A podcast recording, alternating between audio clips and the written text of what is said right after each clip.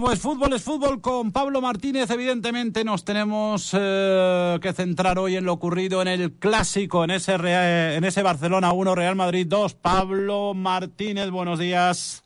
Muy buenos días, Iñaki. Bueno, yo soy de los que mantengo la teoría de que el principal culpable de la derrota del Barça, los jugadores son los que están en el campo y los que evidentemente también tienen eh, recursos y soluciones. Pero yo mantengo desde durante todo el fin de semana que el principal culpable de la derrota del Barça el otro día fue Xavi, que eh, tras el empate del Real Madrid le entró pánico y los cambios que hizo le llevaron a perder. No puedes hacer esos cambios ante un Real Madrid. Estoy muy de acuerdo contigo. Eh, Xavi no planteó bien los cambios, eh, dominó el partido durante 60 minutos con una ventaja en el marcador muy importante, un 1-0 a los 5 o 6 minutos de juego, pero con la entrada de Lewandowski y Rafinha, que venían de una lesión, y un Lamin Yamal a pierna cambiada que lo puso en la banda izquierda, que no terminó de, profundizar, yo creo que el técnico de Garense no, no estuvo muy acertado y el Madrid le comió la tostada. Eh, un Barcelona que en la primera parte eh, jugó bien, anuló por completo al Madrid y es que la única explicación que encuentro es que en el descanso Xavi planteara otro partido, evidentemente Ancelotti tenía que plantear otro partido y por eso saca a Camavinga, pero pero escúchame, si es que en la primera parte el Barça fue el dueño del encuentro totalmente. Sí, sí lo fue, sí lo fue. Eh, dominó, dominó totalmente el partido. De hecho, en la primera parte hubo un tiro al palo de Fermín, hubo para mí un claro, un claro penalti, de hecho a Menía, Araujo, por agarrón dentro del área, que no, no, son, de esos penaltis que, que no se están pitando últimamente, pero llamémoslo penaltito. No fue excusa tampoco para, para perder el partido. Ya te digo que, que mm, Gaby neutralizó a un Bellingham que con sus dos goles, es, bueno, por cierto, el primer trayazo que pegó fuera del área fue impresionante, Dicen que Ter Stegen pudo hacer algo más. Yo no lo creo. Metió la manopla, la mano cambiada. Intentó, intentó neutralizar el, el, latigazo de Bellingham, pero el inglés, yo creo que el inglés está tocado por una varita. El, llevar 13 goles como lleva en 13 partidos, un centrocampista como es, o, todo llegadista, porque está jugando de, falso 9, está con los números incluso de, Cristiano Ronaldo, está, eh, bueno, sin duda fue, fue la estrella del rock en un partido Mm, en un partido que es el mejor partido de clubes que se puede ver en el mundo. En un partido en que los Beatles ganaron a los Rolling. Esos Rolling. ¿Y eso que estaban allí algunos Rolling? Sí, sí, sí. Ahí estaba Mick Jagger, el frontman de los Rolling, estaba con Ronnie Wood. Y bueno, la verdad que la iniciativa, la iniciativa musical de Spotify con los Rolling Stones a mí me pareció un acuerdo muy, muy novedoso y muy interesante. Un acierto. Bueno, el caso es que el Real Madrid eh, se llevó los tres puntos de, de que repito, ante un Barcelona que en la segunda parte, después del gol de Bellingham, se echó atrás, se vino atrás, se vino abajo, se fue apagando y ante el Madrid no puedes hacer eso. Todo lo contrario. Tú tienes que ir a rematar el partido. Y en cuanto a lo que dices del penalti, bueno, pues si queremos buscar alguna alguna excusa y alguna jugada polémica, pero bueno, fue un partido realmente de guante blanco para el árbitro que no tuvo, no tuvo ningún problema. Eh, bueno, pues el Madrid, que es líder, eso sí, empatado a puntos por el Girona, el sorprendente Girona, que tiene los mismos puntos que el Real Madrid, que ahí está, suma y sigue, Pablo. Sí, bueno, lo, del Girona este año es, es impresionante. Eh, jugó en la jornada del viernes y fue líder provisional y bueno, ahora mismo el, el Girona es, es co-líder de la liga y, el equipo de Michel, yo estuve viendo los resúmenes, fue muy superior al Celta, pero bueno, necesitó 90 minutos para marcar un gol que precisamente fue el de la victoria. El Celta, en cambio, se mantiene en puestos de descenso y no sale de ahí. Creo que está el antepenúltimo con seis puntos y, y bueno, hay que, hay que seguir muy de cerca al Girona porque puede que esta liga de una sorpresa y se mantengan puestos europeos. Oye, el que está fuerte es el Atlético de Madrid, ¿eh? aunque el resultado pueda parecer engañoso, 2-1 en casa frente al Alavés, pero el Alavés marcó eh, ya eh, cuando el partido estaba mm, terminando. El Atlético de Madrid que tiene un partido menos y que, oye, eh, empieza a jugar este año un poquito mejor al fútbol con Griezmann, con un Morata que está impresionante. ¿Puede ser el Atlético este año candidato sí o sí al título?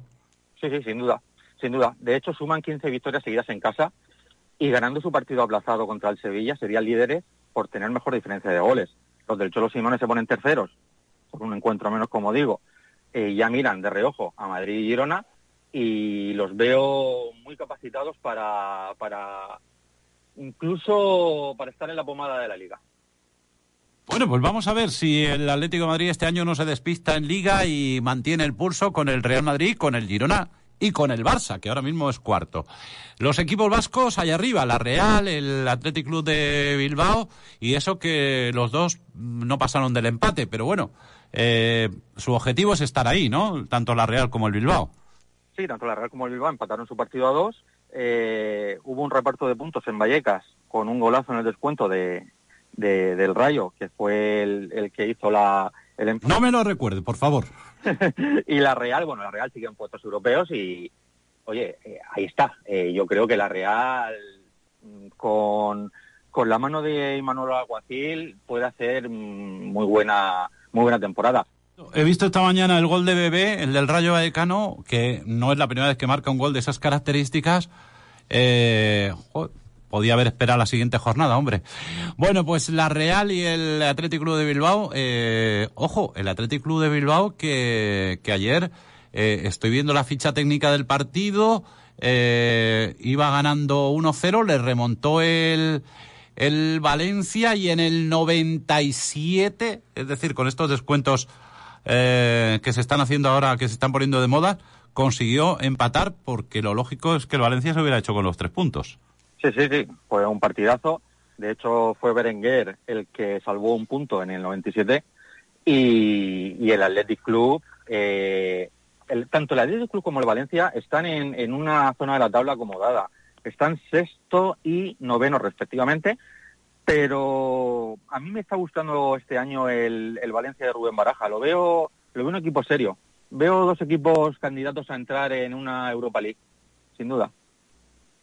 Oye, tenemos que hablar del Betis. Tenemos que hablar del Betis y más que hablar del Betis tenemos que hablar de un jugador que si las lesiones le respetan, pues está llamado a ser uno de los hombres de la liga. ¿Quién nos iba a decir? Isco, después de pasar por el Sevilla, en la misma ciudad, no cuaja, se cambia de equipo y tracatrá. El jugador del partido, del mes y los béticos coreando su nombre. Ver para creer, Pablo. Sin duda Isco el, el MVP del partido. El malagueño vuelve a recuperar esa magia que le, caracterizaba y le hizo fichar por el Real Madrid, en el que, bueno, durante su estancia en el equipo blanco tuvo más sombras que luces, pero ahora vuelve a ilusionar en, en Sevilla. El Villamarín lo aclama como lo talentoso que es, es un genio del fútbol lo que pasa que yo creo que en la etapa blanca se descuidó. Dicen que si salidas, que si los entrenamientos no estaban 100, si no era titular, mm, algo le vería a Ancelotti también Zidane para, para no incluirlo y ahora juega más liberado y está sacando su fútbol en, en la ciudad de Sevilla.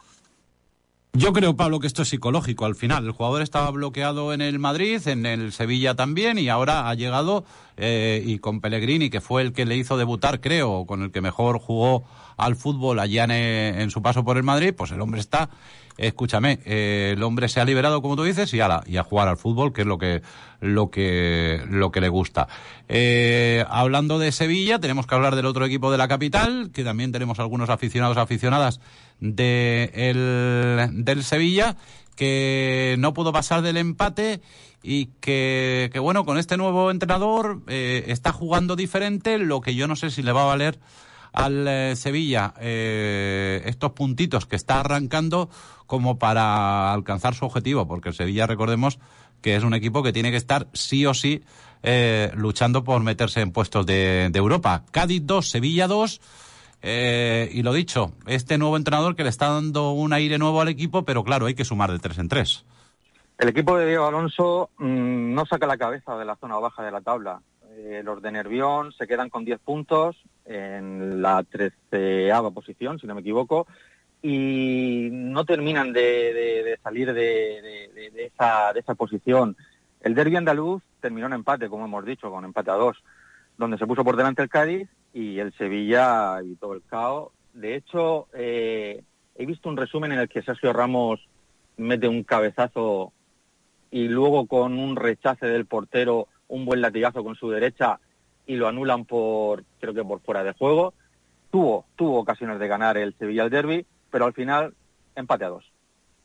Muy bien, en una semana en la que hay copa, hay copa, hay un montón de partidos de, copa de equipos modestos eh, que reciben algún primera división. El Orihuela, el equipo más cercano a nosotros, eh, no ha tenido mucha suerte porque le ha tocado el Nastic de Tarragona, que no es un equipo que vaya a llenar el campo de los arcos, le podía haber tocado un primera división, pero bueno, oye, si el Orihuela elimina al Nastic, eh, la próxima en la próxima ronda igual le cae eh, alguno de los equipos de primera que entraban en, en el bombo.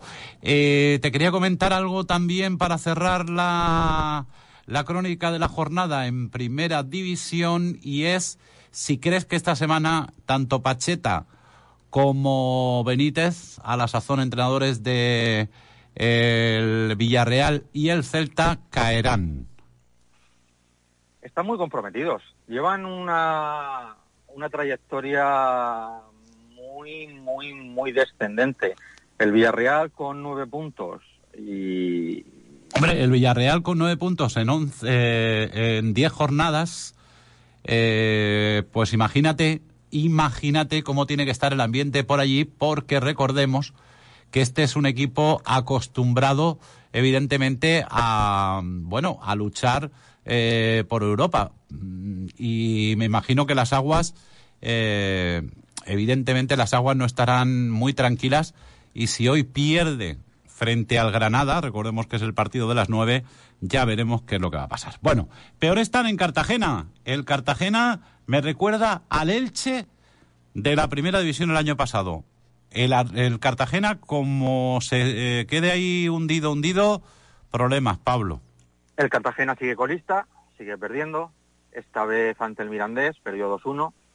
Mm, no termina el Cartagena de, cuajar una buena temporada este año. Lo veo, lo veo carne de cañón. Me da mucha lástima porque es un equipo al que le tengo mucha simpatía, pero lo veo, lo veo muy, muy desmotivado. El Elche se mantiene en mitad de la tabla al ganarle 2-1 al Tenerife en el Martínez Valero.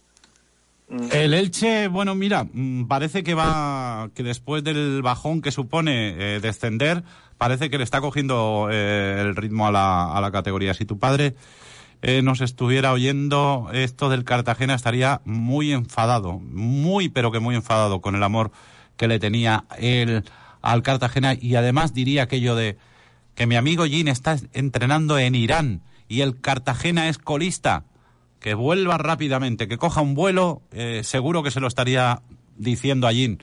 Bueno, eh, por cierto, Jin, José Ignacio Martínez, ha perdido su primer partido en la Liga iraní por 1-0. Sí, perdió 1-0 en casa, con un gol en el tiempo añadido a la primera parte. La verdad que fue un despiste de, la zaga. Eh, ayer estuve hablando por él, con él por, por, por, WhatsApp y bueno, me explicó que fue un partido en el que incluso pudieron empatar porque, de hecho, en el minuto 90 le pitaron un penalti, se iba a ganar en el minuto 90 como estaba ganando las últimas jornadas, pero el portero visitante lo atrapó. Mm, minutos más tarde, el mismo jugador tuvo de nuevo una oportunidad para sacar un punto del partido, pero erró de nuevo una clara ocasión de gol. El Fulham se queda con seis puntos en la parte baja de la tabla, pero queda mucha liga por disputar y una ilusión de hacer un buen campeonato mm, y dejar al equipo en una situación importante. Bueno, porque Jim eh, quiere quedarse allí, ¿no? Sí, sí, sí. A pesar de la situación política en esa zona, etcétera, etcétera, él eh, se le ha metido en la cabeza que quiere eh, salvar a ese equipo y, tratar de subirlo y conociéndolo, pues hasta que hasta que dure la hasta que dure la paciencia. Yo qué sé, a mí es que se me hace tan extraño hablar de Juan Ignacio en Irán, pero bueno, eh, conociéndole el tesón y el trabajo, seguro que le harán conseguir buenos resultados. Creo que tenemos unas declaraciones de, de Jim. Sí, sí, sí las tenemos. Eh, Pues vamos a ver qué nos dice en este audio enviado desde Irán directamente a Onda Azul Torrevieja.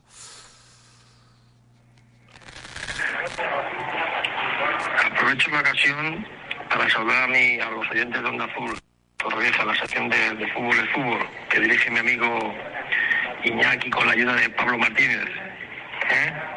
hijo del mítico, del mítico y amigo nuestro José Antonio Martínez. Nos dejó hace poquito mi máximo cariño para él, para toda la familia y el máximo de los recuerdos. Un abrazo muy fuerte para todos.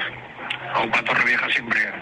Aupa Torrevieja, gracias a, dale las gracias a Jim por este audio y eso, que estaremos pendientes de, del fútbol, que creo que juega eh, el próximo viernes, ¿no? Sí, está jugando últimamente los viernes. Eh, pero, pero, ¿alcanzas a ver los partidos? Sí, sí, sí, sí, sin duda. Bueno, pues nada, el viernes tienes una cita. ¿Con quién juega? Bueno, no te voy a preguntar con quién juega porque te voy a poner en un brete. lo importante es que lo importante es que a ver si puede conseguir una nueva victoria, sumar tres victorias para que eh, bueno los eh, el presidente o la junta directiva de ese equipo eh, esté esté contento porque Seguro que con sus métodos de trabajo estarán satisfechos, pero claro, el problema del fútbol, Pablo, es que si no ganas...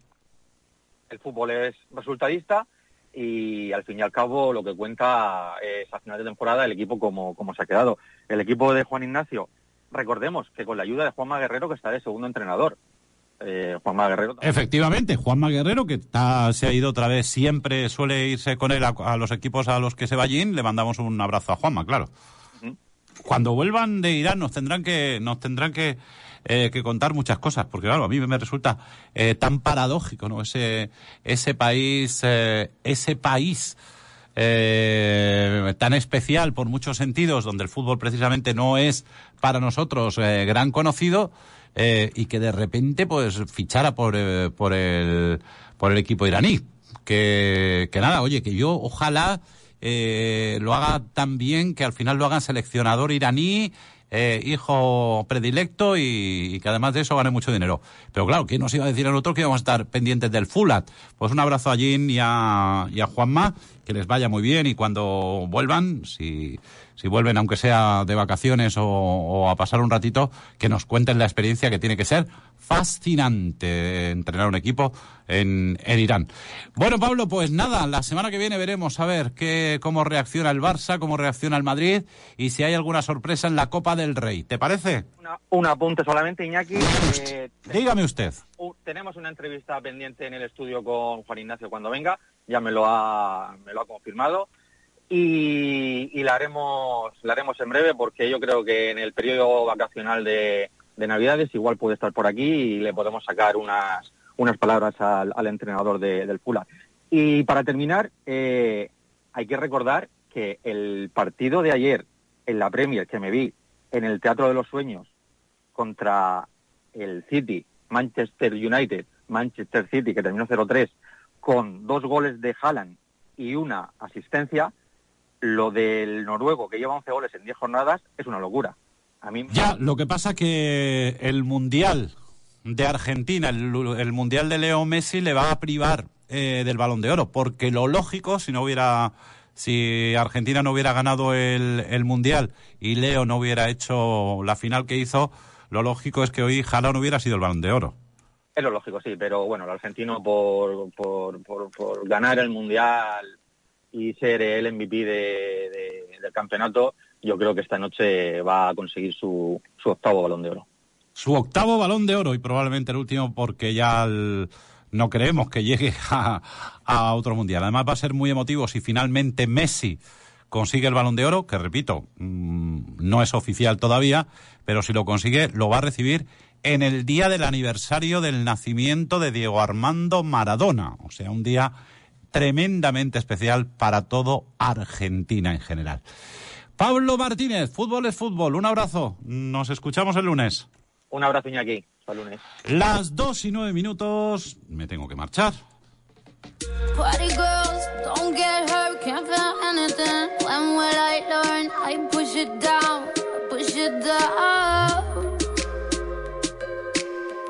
Good time call, phone's blowing up. Ring on my doorbell, I feel the love, I feel the love.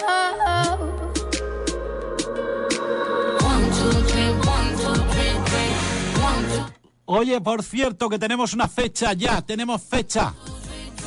Del 15 al 23 de noviembre se abrirá el plazo de inscripción para participar en el concurso de paellas de las fiestas patronales. Pero bueno, aún es pronto para. Aún es pronto para. Para que corras.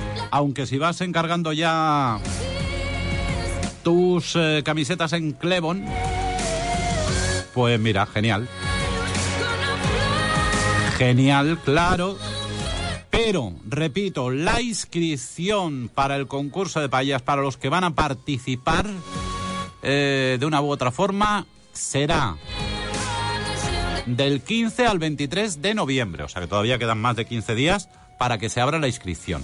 Pero lo recordaremos. Será en el registro general del ayuntamiento en la oficina PROP del 15 al 23 de noviembre. Vale, de acuerdo. Bueno, pues si en el mundo mundial no ha pasado nada absolutamente extraordinario,